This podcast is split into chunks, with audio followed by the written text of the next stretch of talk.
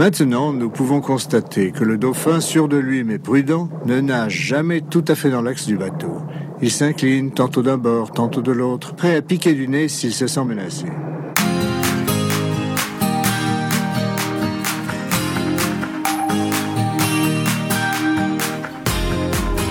Vous écoutez le podcast Nomade Digital, l'émission de ceux qui veulent prendre le contrôle de leur temps et de leurs revenus pour pouvoir vivre et travailler n'importe où dans le monde. Chaque semaine, venez discuter entrepreneuriat, productivité et voyage avec deux gars qui le vivent au quotidien.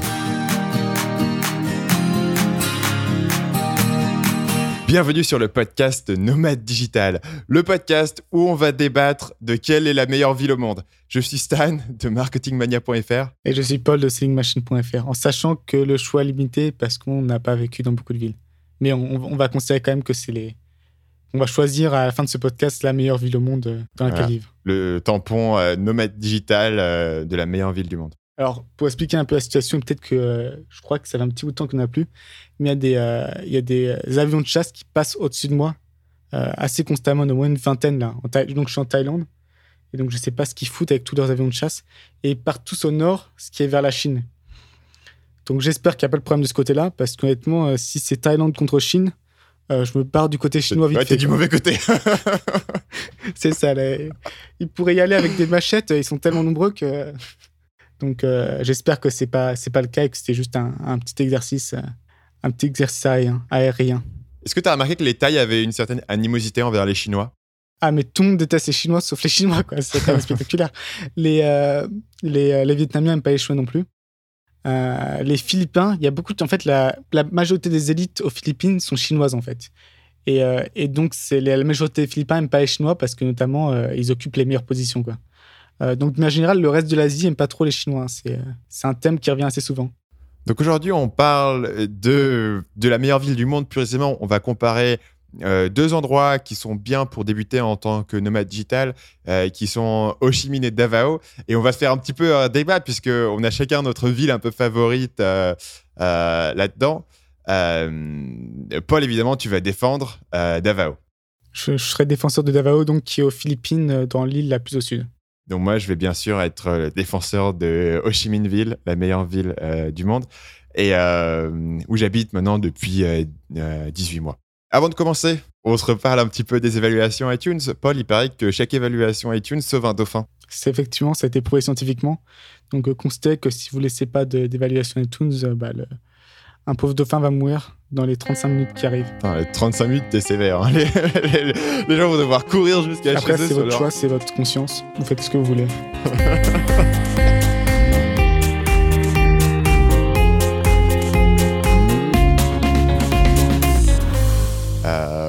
donc euh, Paul, dis-moi, pourquoi est-ce que Davao euh, serait la meilleure ville du monde? Ah, Il y- a plusieurs raisons. Déjà, ce qui est très intéressant à Davao, c'est que, et de manière générale, les Philippines, hein, c'est très peu cher. Donc, euh, si on veut la, nourriture est très peu chère, à Davao, il y a beaucoup de choix parce que à partir du moment où on est dans une grosse ville, généralement, il y a pas mal de choix. Donc, la nourriture est pas chère, les logements sont vraiment pas chers. On peut avoir un, appart, une chambre, je sais pas, c'est pas très grand, hein, c'est 35 mètres carrés, 40 mètres carrés, mais dans une résidence privée avec piscine, euh, salle de muscu, tout ce que vous voulez, pour, euh, pour 300-400 euros par mois. Quoi. Euh, donc, il y a- il y, a déjà ça. Qu'est-ce qu'il y a de génial à Davao? Bah, Pour l'instant, si on nous reste justement, si on essaie de faire un peu les choses dans l'ordre, donc pour le coût de la vie, dans l'ensemble, Davao, je pense que c'est moins cher que Chimine. Probablement un peu moins cher, en effet.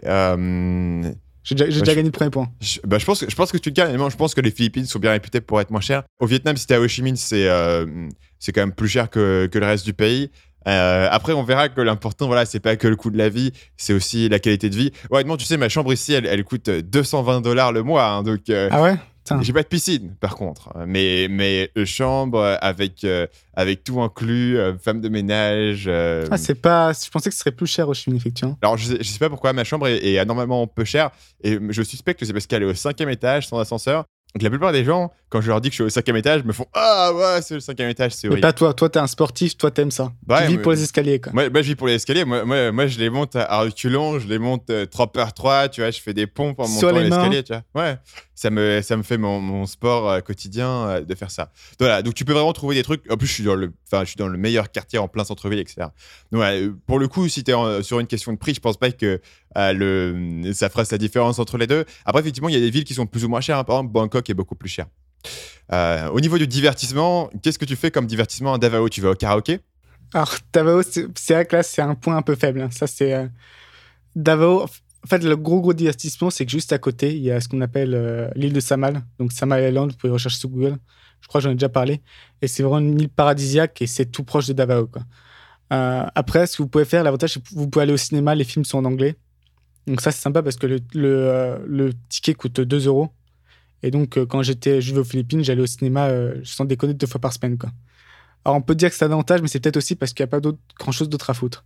ça dépend le point de vue.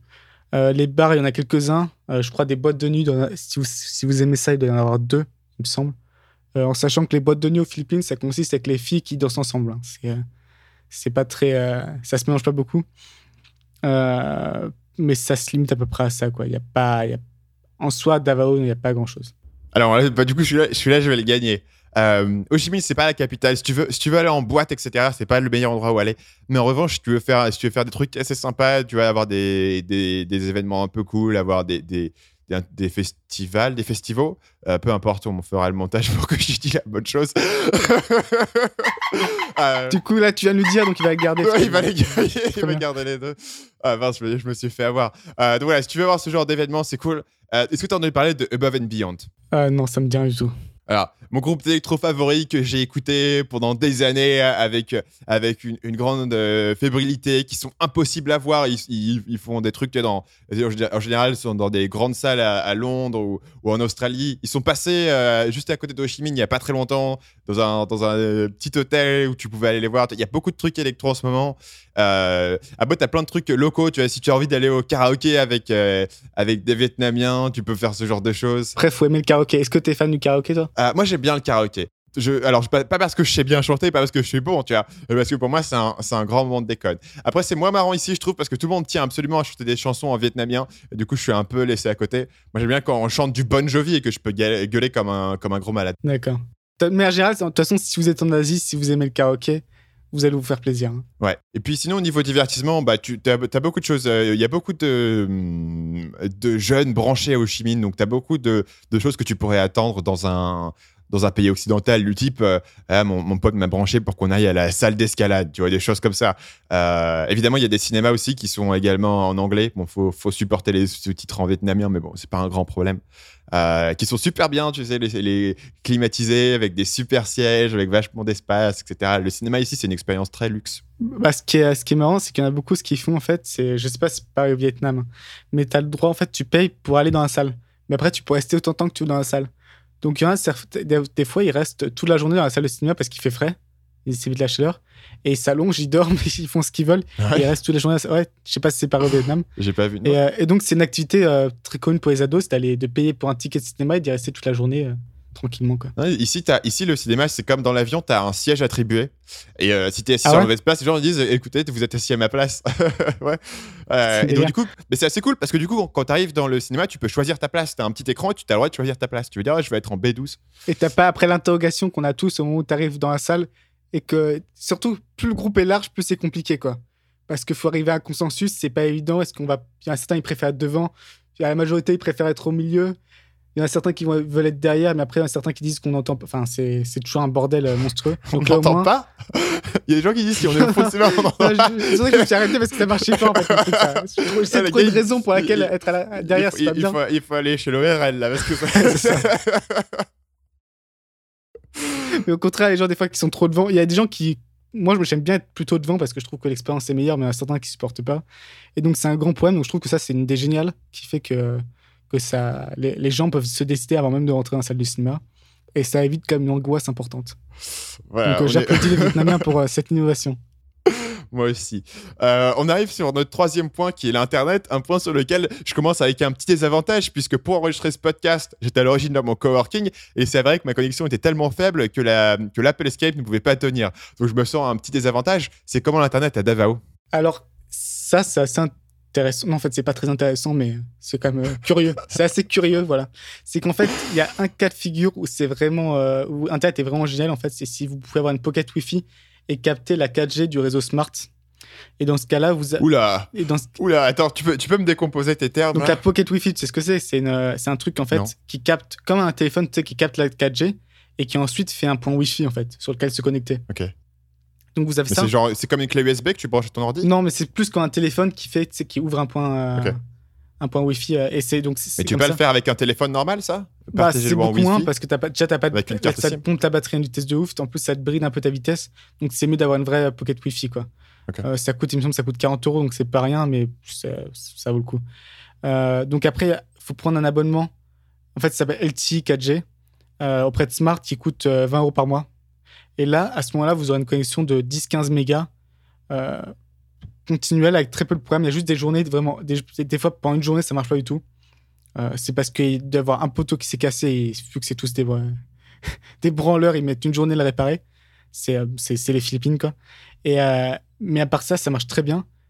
Et donc, c'est satisfaisant. Par contre, si vous n'êtes pas dans une zone qui est couverte par le réseau 4G, LTE, donc, là, vous êtes vraiment dans la merde. Là, c'est euh, là, c'est des connexions à 1, 1 méga, 2 mégas, vous pouvez vous estimer comme étant très heureux. Quoi.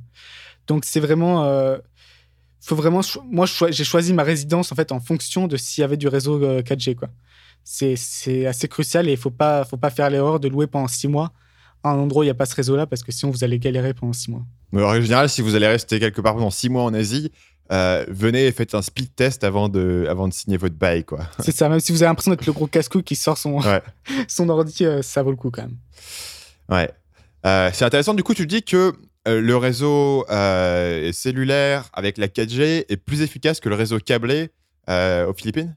Mille fois plus. Et c'est le pire, c'est que déjà, il est plus rapide, mais en plus, il est plus stable. Quoi. En fait, une- ils ont une compagnie en- aux Philippines. En fait, ils ont une seule compagnie de, de vrai euh, de réseau câblé, donc, qui s'appelle PLDT. Et euh, en fait, c'est un monopoly d'État et c'est une catastrophe totale. Quoi. Donc, mieux vaut aller vers les, les acteurs privés de la, la téléphonie mobile, en fait, qui sont pas géniaux non plus, mais c'est un peu mieux. Je pensais être mal parti, mais au final, c'est pas si mal que ça. Euh, Minh est plutôt bien connecté euh, à Internet. Tu as la fibre pa- partout, tu as des vitesses vraiment rapides. Alors après, ça arrive que ce soit légèrement instable, comme aujourd'hui, par exemple, euh, dans mon coworking, ça ne fonctionnait plus. Je suis allé chez moi, ça fonctionnait parfaitement. Alors que normalement, mon coworking a une bien meilleure connexion. Et t'es à combien en speed test là maintenant? Euh, là, je suis à 15. euh, Ah, donc non, c'est je, suis à, je suis à- connexion. je suis à 14 down et je suis à 14 up. Ouais, c'est quand même ça. En même temps, c'est le truc aussi, à partir du moment où vous passez au-dessus de 5, 10, vous sentez plus vraiment la différence. Quoi. Le problème, c'est quand on vient dans les vitesses. euh, bah, déjà- moi, j'ai déjà eu des cas de connexion où je me suis retrouvé avec 0,50 mégas. Quoi. Et là, c'est euh, insupportable parce que vous pouvez plus rien faire. C'est-à-dire que ce qui vous prend normalement une demi-heure à faire, ça vous prend 5 heures. Mais à partir du moment où vous passez le cap de, cap, de 5 mégas déjà, vous avez une connexion fluide et vous perdez pas, pas de temps. Quoi. Ouais, à partir de 1 2 mecs, tu peux tenir une connexion Skype plus ou moins correcte euh, grande stabilité. Tout à l'heure, j'étais à 0,30 meg euh, sur mon coworking et effectivement, on s'entendait pas, euh, ça coupait en permanence, etc. Euh, le seul truc, la seule fois où vraiment où, où j'ai eu un peu les boules sur l'internet ici, euh, c'était l'an dernier, aux alentours de septembre. Euh, un beau jour, Internet ne fonctionne plus. Tu vois, le matin, il fonctionne pas du tout. Bah, tu dis, bah, ça arrive, il peut y avoir un bug, etc. Ça arrive. Donc, tu te renseignes et en fait, ce qui s'est passé, c'est que euh, et je, je, je l'invente pas, hein, ça s'invente pas. Tu as déjà parlé dans l'autre podcast. J'en ai mais parlé tu dans répètes, podcast. mec, tu te Je me répètes. répète, bah, je, je te le répète. Un requin avait bouffé le putain de câble sous-marin. Et, euh, et voilà. Mais et c'est une légende urbaine, c'est ou pas? Non, non, non, c'est vrai. Et c'est- un fait. Alors, du coup, je vais parler d'un truc qui est nouveau. C'est un fait euh, établi que, les requins, euh, apparemment, aiment bien mordre. Tu sais, c'est comme un, parfois, tu as un chat chez toi qui aime bien mordiller tes fils électriques ou qui aime bien euh, griffer ton canapé. Et bien, les requins, apparemment, aiment bien mâchouiller les câbles. Ils, ils aiment bien le, la sensation de, de mâchouiller. Mais parfois, ils mâchouillent un peu trop. Et euh, ça. J'aime bien le, euh, mot de mâchouiller pour un requin. Parce que c'est vraiment pas ce que j'associe avec un requin. mâchouiller, euh, un requin, il, il essaye de te mâchouiller, tu perds ton bras, quoi. Voilà. Et euh, voilà. Donc, apparemment, c'est un fait. Et d'ailleurs, je, je connaissais quelqu'un euh, qui travaillait dans une société de câbles sous-marins. Et une de ses missions, c'était de, de trouver des inventions pour euh, empêcher les requins d'aller mordre les, euh, les câbles. Donc, ils essayaient de trouver un truc à mettre autour que les requins n'allaient pas vouloir manger. Tu vois, ça m'a changé mon opinion sur les requins. Parce qu'avant, je sais, il y a très peu de morts avec les requins chaque an. Chaque année, c'est surestimé. Et au contraire, on est en train de les, tous les tuer. Mais, euh, mais maintenant, s'ils s'attaquent à notre Wi-Fi, quoi, je trouve que. Voilà. Il n'y a plus aucune, plus aucune merci à avoir maintenant. Parlons du coup de la population locale dans nos deux villes euh, à comparer. Donc, c'est comment la population locale Comment est-ce que tu t'es entendu avec les gens chez, chez Davao? Alors, les... Alors, ça, je pense que je gagne parce que les Vietnamiens, c'est tous des connards. Euh, qu'est- qu'est- Qu'est-ce que c'est que ce podcast Le mec, il fait des généralisations. Les c'est pas des les Chinois, mec, on va, on va, on va finir par être ban, quoi.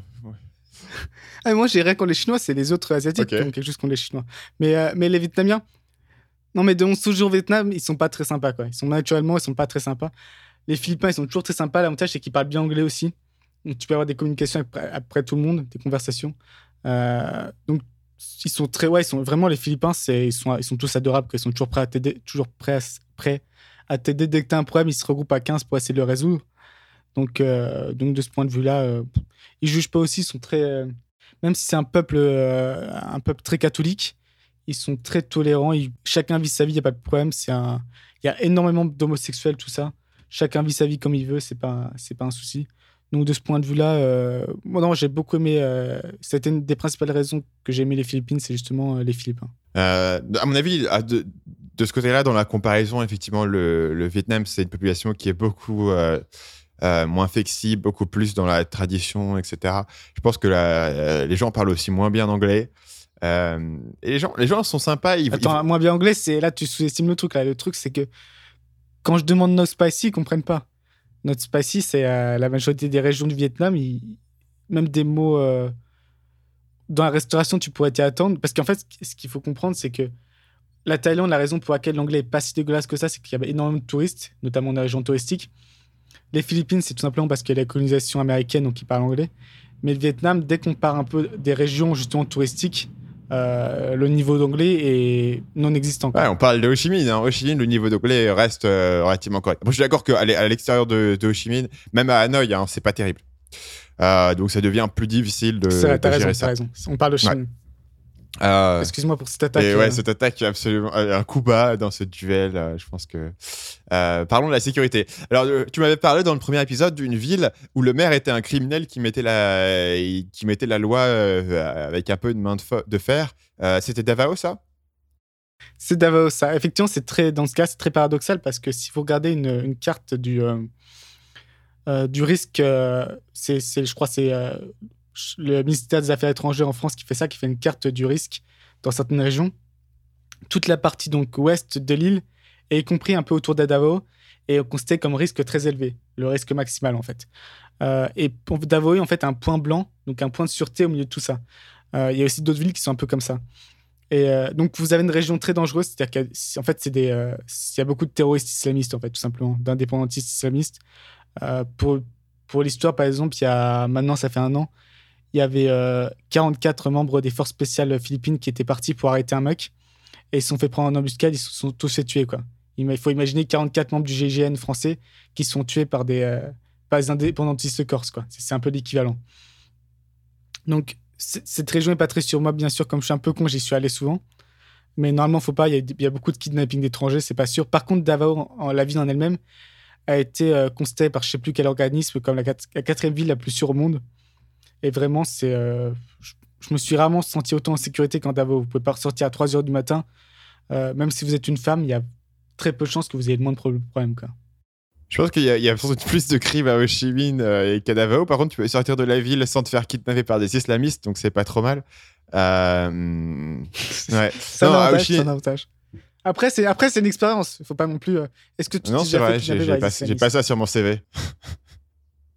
Euh, Ho Chi Minh, il y a quand même. Alors après, si, t'es dans, si tu sors de la partie touristique, ça, ça arrive beaucoup moins, mais je connais quand même des gens à Ho Chi Minh qui se sont fait piquer leur téléphone, ce genre de choses. Tu vois, dans, les, dans, dans le quartier backpacker vraiment touristique, il y a des gens qui peuvent, qui peuvent passer en moto et choper ton, ton téléphone, ce qui, je pense, n'arrive pas à Davao. Donc, euh, Non, à Davao, ça arrive pas. Non. Dans d'autres villes, par contre, des Philippines, ouais. ça arrive. ouais. Mais après, euh, une fois que tu es sur cette partie touristique, je trouve qu'il n'y a, pas vraiment de, de danger. Enfin, moi, j'ai jamais eu trop de, de soucis là-dessus.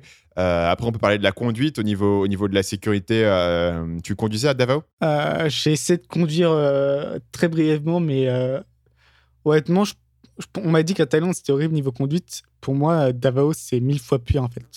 C'est vraiment, en fait, c'est très congestionné. Et les voitures passent à rien. C'est un bordel monstre. et je pense que c- il y a très peu de chances d'avoir d'accident mortel parce que ça, ça roule à 30 à l'heure. Mais c'est une galère de conduire là-bas monstrueuse, quoi. Euh, je pense que mieux vaut juste prendre le taxi, pas s'embêter avec ça. Et ce qui est marrant, c'est que dans les taxis, je sais pas, c'est beaucoup, c'est pas, c'est assez souvent le cas d'ailleurs, dans deux, pas seulement à Davao, mais dans les taxis, tu vois le, le, le chauffeur qui se met sa ceinture et puis toi tu regardes et t'as pas de ceinture de sécurité. en fait. Et ça, c'est un truc qui m'a toujours fait délirer. C'est pourquoi il y a pas de ceinture de sécurité pour les passagers. C'est la même chose ici. Et j'ai vraiment pas j'ai vraiment pas de réponse. Euh, et dis-moi, tu regardes ton siège et c'est parfaitement lisse. Il y a aucun slot de. Donc je sais En pas fait, si. il rajoute pro- un truc par-dessus. Ouais. Je sais pas pourquoi. En fait, pour protéger le, le j'imagine pour protéger le, Ah, ok. ouais. Mais c'est ouais, c'est assez hallucinant, surtout quand tu vois que le, le chauffeur lui-même met sa, sa ceinture et toi, non, tu... s'il y a un accident, euh, c'est pas son problème. Mais, euh, mais honnêtement, il y a pas. Quand on est piéton, faut faire un peu. quoi, De toute façon, quoi qu'il arrive, quand vous arriverez en Asie, quand vous serez piéton, faut avoir un autre euh, état d'esprit. faut pas attendre que les voitures s'arrêtent. Quoi. Euh, sinon, vous pouvez attendre pendant trois ans, il va rien se passer. faut juste, quand il y a, il y a un espace, y aller. Et, euh, généralement, il faut essayer de maintenir une vitesse constante. Donc, juste marcher à la même vitesse. faut éviter de s'arrêter de courir parce que les gens, normalement, s'ajustent par rapport à la vitesse à laquelle vous allez et se débrouillent à peu près le plus souvent bien. Quoi. Donc, c'est un, peu. c'est un peu contre-intuitif de laisser un peu ça aux mains des autres usagers de la route, mais il faut vraiment faut marcher constamment. Normalement, vous arriverez de l'autre côté du trottoir en vie. Ouais. Et tu conduis du coup à Chiang Mai? Euh, à Chiang Mai, moi, j'ai loué un scooter, ouais. Et euh, bah, ça va, honnêtement, ça va. Il y a pas, le trafic est pas si intense que ça. Ouais, c'est assez cool à Chiang Mai, c'est plutôt tranquille. Euh, je pense que Ho Chi Minh est beaucoup plus bordélique niveau conduite que Chiang Mai, mais moi j'aime bien. Il y a beaucoup plus de motos aussi. Je pense que c'est un, un truc au Vietnam. Vous serez, je pense qu'au Vietnam, il n'y a pas d'endroit où il y a plus de motos qu'au Vietnam. C'est assez Ouais. hallucinant. Hanoï, je sais pas si tu y allais déjà. C'est pareil, euh, il y a 50 motos pour une voiture. quoi. Ouais, il y a très très peu de voitures. Mais du coup, ça, ça fluidifie vachement la circulation. Parce que dès que tu as un peu trop de voitures, la circulation est très vite bloquée. Même si tu as beaucoup de motos, c'est rarement trop congestionné. Tu vois, ça continue à être fluide, les gens parlent. Alors, les gens conduisent n'importe comment. Sur le trottoir, en sens inverse, euh, ils vont faire des, des tournants absolument dégueulasses. Mais au final, comme tout le monde est en moto et conduit pas vite, tu vois, ça se régule. En fait, tu as un espèce de, de sens organique où le, le- la, la circulation se régule. Et au final, c'est plutôt. euh, moi, j'ai jamais trouvé ça particulièrement dangereux. Et puis. euh, et puis ça fonctionne plutôt bien pour aller là où tu veux. Par contre, en étant piéton, c'est autre chose quand même. Par contre, en étant piéton, c'est autre piéton, chose. pour ouais. traverser une route, ça- quand tu as toutes les motos, c'est, Ouais. c'est, c'est plus galère que quelques voitures en fait. Ouais, t'as un peu l'impression de, de jouer à Frogger, à traverser la route C'est et essayer d'esquiver les C'est gens. exactement ça. C'est... euh, Et justement, c'est, c'est le truc où, euh, ouais, c'est. Est-ce que toi, quand tu traverses, est-ce que tu t'arrêtes, tu cours tu te- ou tu vas juste, euh, tu marches constamment?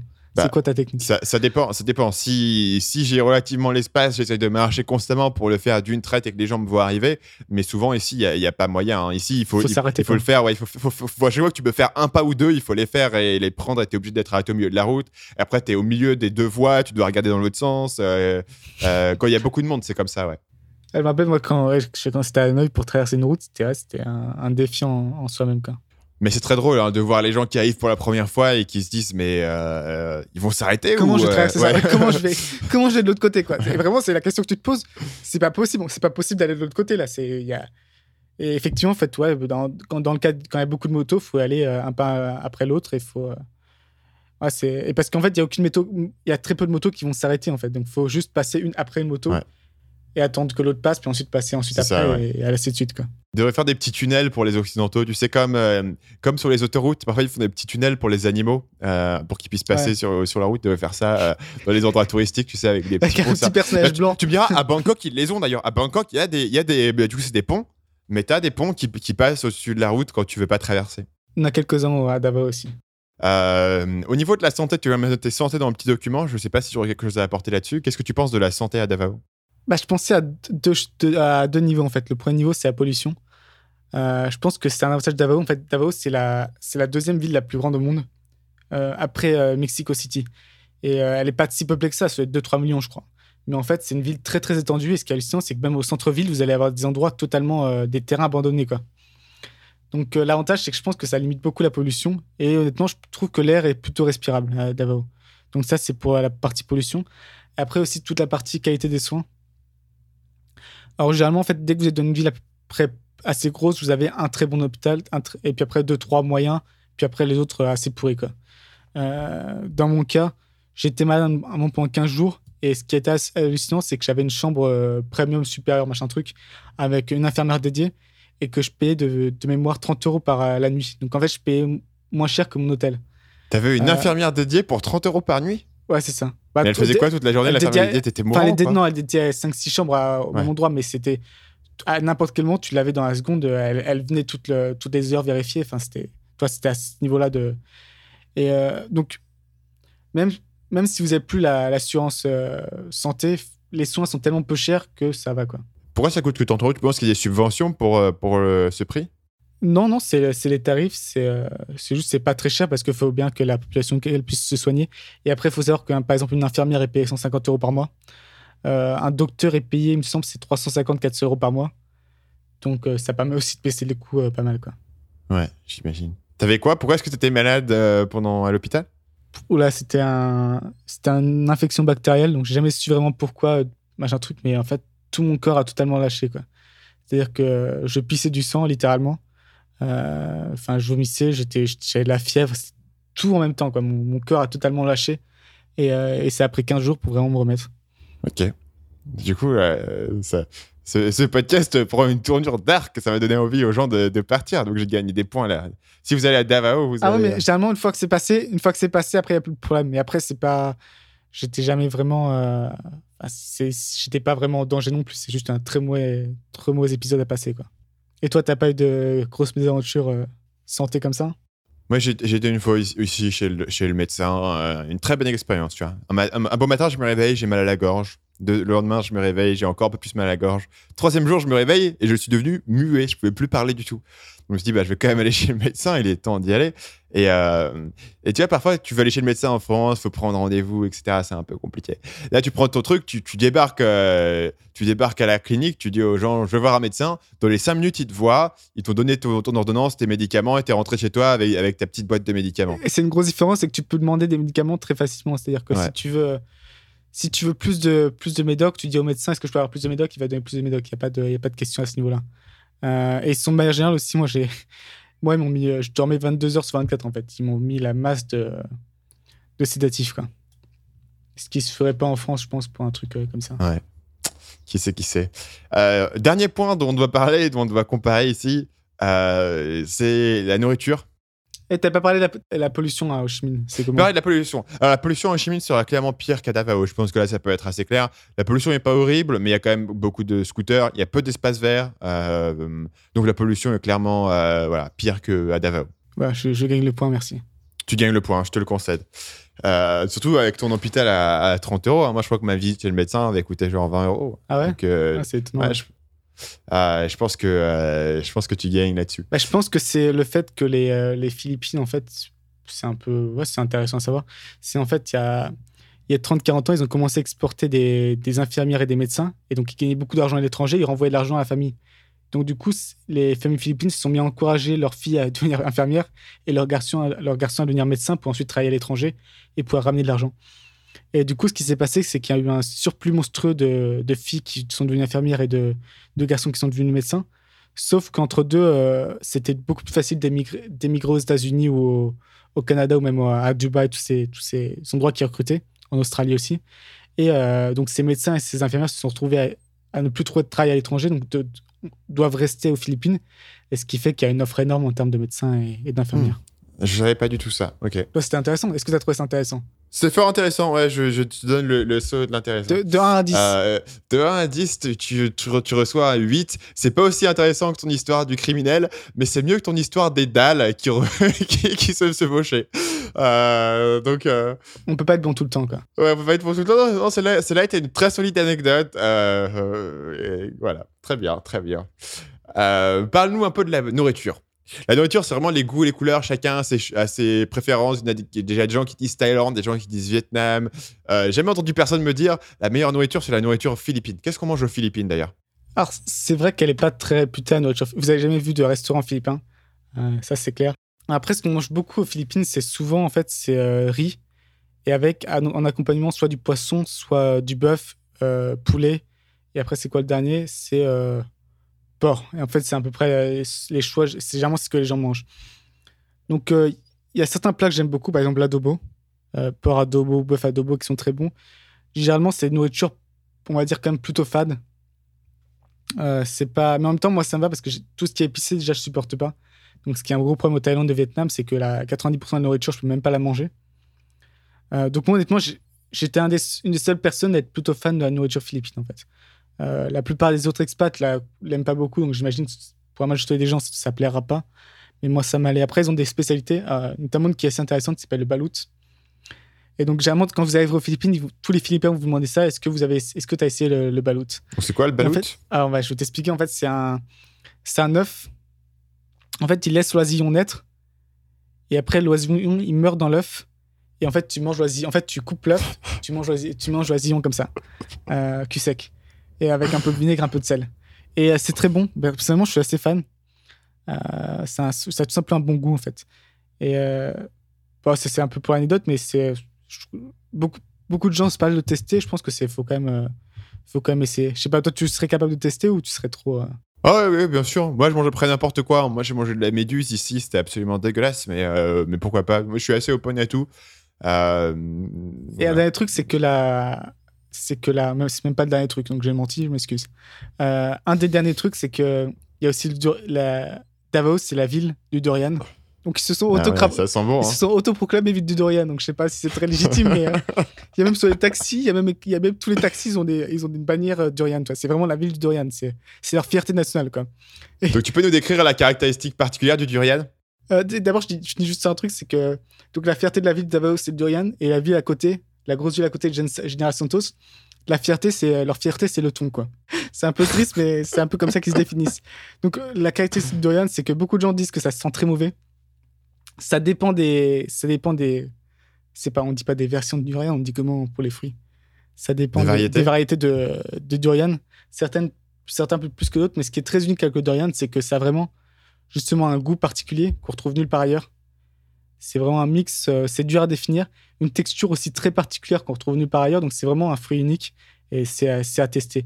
La majorité des Occidentaux semblent pas trop aimer. Euh, moi, personnellement, j'aime bien. J'en mangerai pas non plus tous les jours, mais j'aime bien.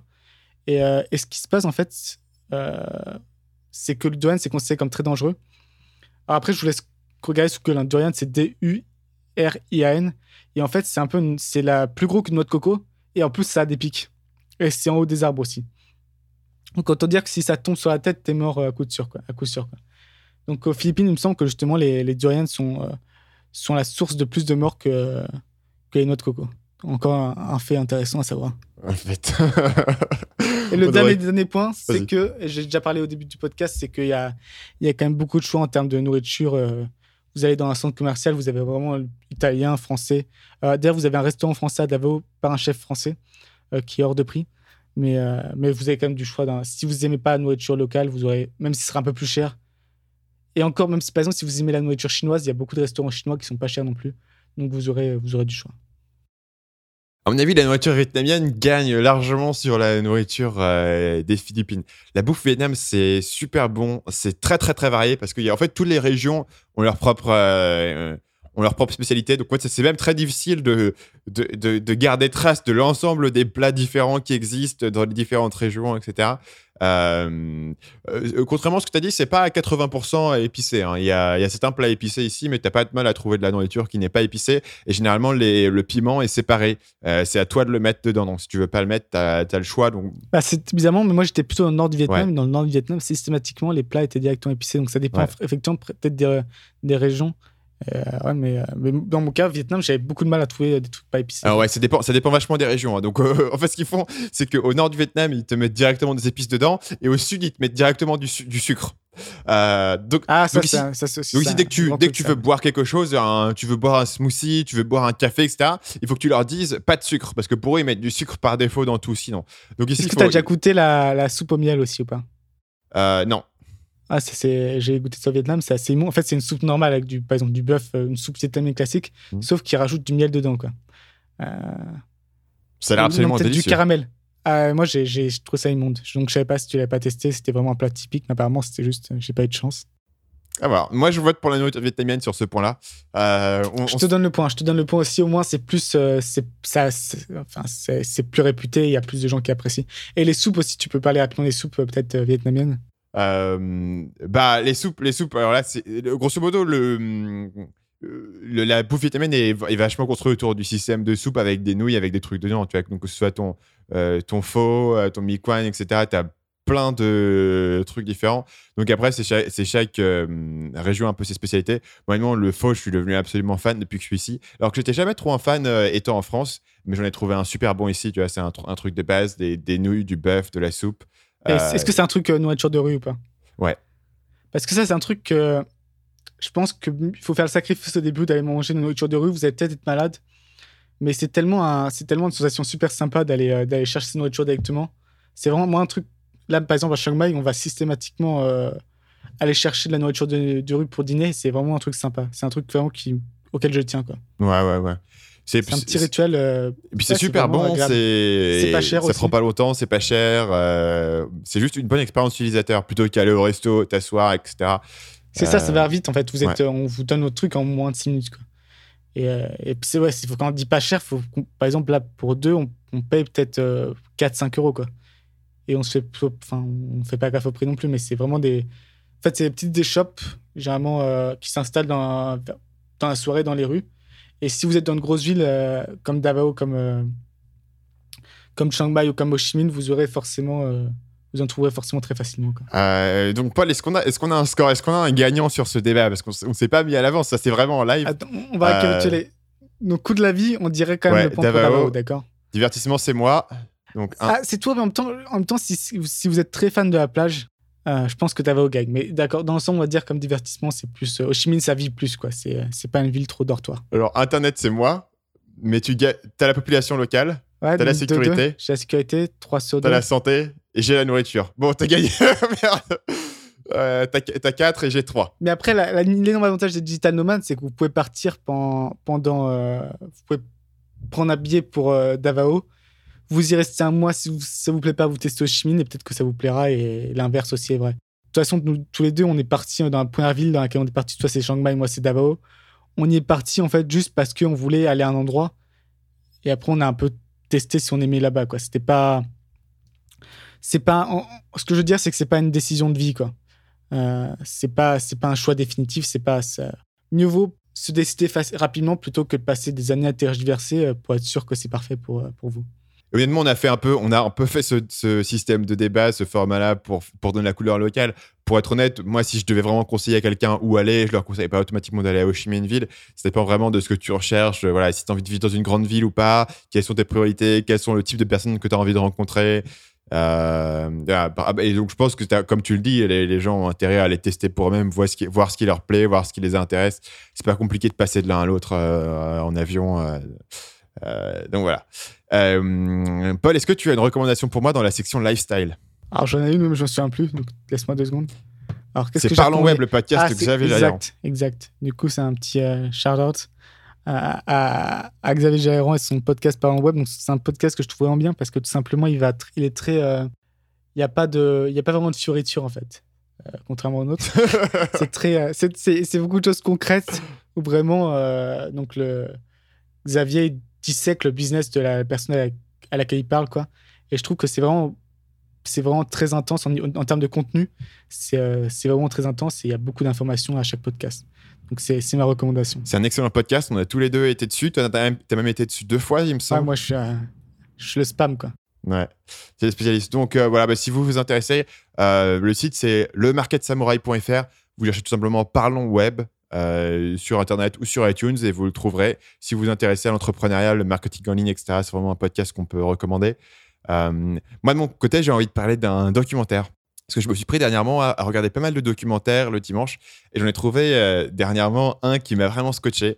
Ça s'appelle Valley Up. j'imagine la configuration le dimanche tu, tu fais quoi? Tu t'installes euh, tout, tout le dimanche ou c'est un pot c'est Non, un le, tu vois, euh, le dimanche après-midi, parce que moi, je bosse tous les jours, sauf le dimanche. Donc, parfois, le dimanche, je me, euh, tu vois, vers 14h, je me sens un peu désœuvré, quoi, quand j'étais bouffé avec mes potes, etc. Et je sais pas trop quoi faire. Donc, du coup, je me regarde un documentaire en me disant, euh, voilà, c'est du divertissement, mais en même temps, tu apprends des choses. Euh, donc, euh, voilà, je me regarde un petit documentaire, souvent le dimanche. euh, J'aime bien, j'explore des, des trucs. en fait, j'explore des sujets auxquels je me serais pas intéressé d'habitude. Et le sujet auquel je me suis intéressé dimanche dernier, c'est l'escalade. J'ai voulu regarder un documentaire qui s'appelle Valley Uprising. C'est l'histoire de gars qui vont à Yosemite, donc c'est le parc naturel aux États-Unis qui se trouve sur la côte ouest, et qui vont T'es déjà aller. allé ou pas? Moi, j'aimerais beaucoup y aller à ce. non, je parc. suis pas allé. Ouais. En général, je pense que les États-Unis, je pense que si il y a un pays dans lequel faire un road trip pendant 2-3 mois, Ça doit être vraiment génial comme, comme pays pour ça. Ouais, je pense. Euh, et donc les gars qui escaladent les murs là-bas. Et ce qui est très intéressant, c'est que tu vois à quel point différentes générations de mecs arrivent. Donc le premier mec arrive dans les années 60, et il veut monter ce mur énorme qui, qui, est infranchissable, etc. Donc il le monte, mais ça lui prend une semaine qui doit trimballer toutes ses vivres. Et tu vois, le truc, c'est des, ça fait des centaines de kilomètres de haut, le mur qu'il est en train de monter. Ou, enfin, Attends, mais non, t'as fumé, ça fait pas des centaines, centaines de kilomètres. Ça fait, de haut, ça fait c'est pas 3000 pieds. Parce qu'en fait, je- je- Ah, mais 3000 pieds, c'est pas des centaines de kilomètres. quoi. Le truc, le truc euh, c'était la distance. c'est- Alors j'ai absolument. Paris-Le Havre. absolument que ça, ça fait, eh, ça fait, ça fait 904 mètres, 914 mètres, donc des centaines de mètres de haut. Il s'est cru sur Game of Thrones, quoi. 914. Et ça fait 914 mètres de haut, donc ça lui prend, ça lui prend très longtemps à le monter, ça lui prend des semaines. Et au fur et à mesure, tu vois, au cours des générations, donc voilà, tous les 10-15 ans, il y a un mec qui vient. Et euh, après, il y a le premier mec qui arrive à le faire en une journée, le premier mec qui arrive à le faire en deux heures. Et maintenant, tu vois le mec, il, il le monte sans équipement. Ouais, Il sans arrive juste accroche. devant le mur. Ouais, sans accroche. Il a juste ses chaussures et, et- et un sac de, de craie. Ouais. Et il escalade à main nue comme ça et ça lui prend deux heures et demie. Et, euh, et tu vois voilà, comment les mecs, en gros, pour moi, c'était une étude de cas dans les croyances limitantes. Comment bah, la croyance, c'était que tu pouvais pas le faire en moins d'une semaine, tu pouvais pas le faire en moins d'une journée. Et au fur et à mesure, tu as des mecs qui ont réussi à révolutionner la technique, euh, alors que la technologie a pas vraiment amélioré. Enfin, le mec qui est là, il, est- il monte pas grâce à un iPhone et grâce à un drone, il monte à main nue. Donc, euh, il, a, il a pas une meilleure technologie. En revanche, il a une meilleure technique. Ils ont évolué leur mindset, leurs approches. Tu vois, ils, ont, ils sont devenus plus flexibles. Ah, je suis pas plus sûr que souples. c'est une- je- Justement, je pense que c'est pas. Pour moi, c'est pas une histoire de croyance limitante, c'est surtout de bénéficier de l'expérience des gens qui sont passés avant, en fait. Je pense parce que cro- croyance limitante. Tu penses que le mec, c'est parce qu'il avait peur qu'il a mis une semaine ou c'est parce qu'il vraiment il pouvait pas Il était pas, il était pas Bah, capable? il, il était pas capable. C'était sa limite. Pour... Enfin, au départ, il pensait que c'était impossible de le monter. C'était mental. Tu penses c'était- c'était pour lui c'était mental ou c'était physique? Parce que moi, ça me paraît quand même plus euh, naturel que ce soit vraiment physique. euh. Bah, c'était mental parce que le mec il est arrivé, il a vu le mur, il a dit bon, tout le monde me dit que c'est impossible. Moi, non, je pense qu'il est possible de le faire. On va se prendre une semaine, on va le monter. Ils sont trois, ils montent en une semaine. D'accord. Ça, il, il, il aurait pas parce que son approche directement ne lui permettait pas de le monter en deux heures. Le mec, il peut le monter en deux heures, pas parce qu'il est meilleur, mais parce que il a une approche beaucoup plus souple. Il a beaucoup moins d'équipement. Enfin, il a pas d'équipement. Il a pas de coéquipier. Lui, il avait des coéquipiers. Il devait dormir sur le mur, donc il devait emporter, tu vois, leur nourriture, leur eau. Il devait tout hisser avec eux. Il devait placer les pitons euh, pour pouvoir dormir, etc. Bizarrement, je suis plus impressionné par les gens qui l'ont fait en une semaine que celui qui l'a fait en deux heures. en fait. Ouais, ouais, non, c'était plus une expédition. Et lui, clairement, tu vois, il a pu le construire grâce à tous les gens qui sont passés avant lui. Donc, en un sens, t'as as raison. Mais c'est intéressant de voir que un challenge peut être vu de différentes façons et peut être radicalement, tu peux radicalement changer les suppositions de base. La supposition de base, c'est j'ai pas besoin de dormir dessus, j'ai pas besoin d'emmener mes, mes vivres, etc. Et je peux, si je peux le monter directement, si je peux aller le plus vite possible, euh, euh, je, je, je peux aller, bah, voilà, entre, entre une semaine et deux heures et demie, ça fait euh, euh, 5% du temps, quoi, en grosso modo. Mais d'une certaine manière, ça me fait penser, c'est que ces croyances limitantes ont été aussi cassées par ceux qui sont passés avant progressivement. Et ça me fait un peu penser quand j'ai lu aussi, euh, et beaucoup de gens qui ont la, la semaine de 4 heures, ça a aussi un peu cassé ça, ça dit c'est possible, tu vois, c'est, ça existe, c'est possible. À partir du moment où quelque chose n'existe pas, il y a très peu de gens qui peuvent l'imaginer comme ça hein, individuellement que ça sort de nulle part, quoi. Donc je pense que c'est aussi un peu l'histoire de euh, d'autres personnes qui ont, qui ont peu à peu fait avancer le, euh, justement l'idée que c'était possible. Exactement. Exactement. Euh, bah, du coup, c'est là qu'on va se quitter. Euh, donc, on se retrouve bien sûr jeudi prochain pour un nouvel épisode de Nomade Digital. D'ici là, vous pouvez vous rendre sur euh, le site nomaddigital.com pour retrouver tous les épisodes du podcast, vous abonner ou nous laisser votre avis. Donc, on vous dit à la semaine prochaine. À la semaine prochaine.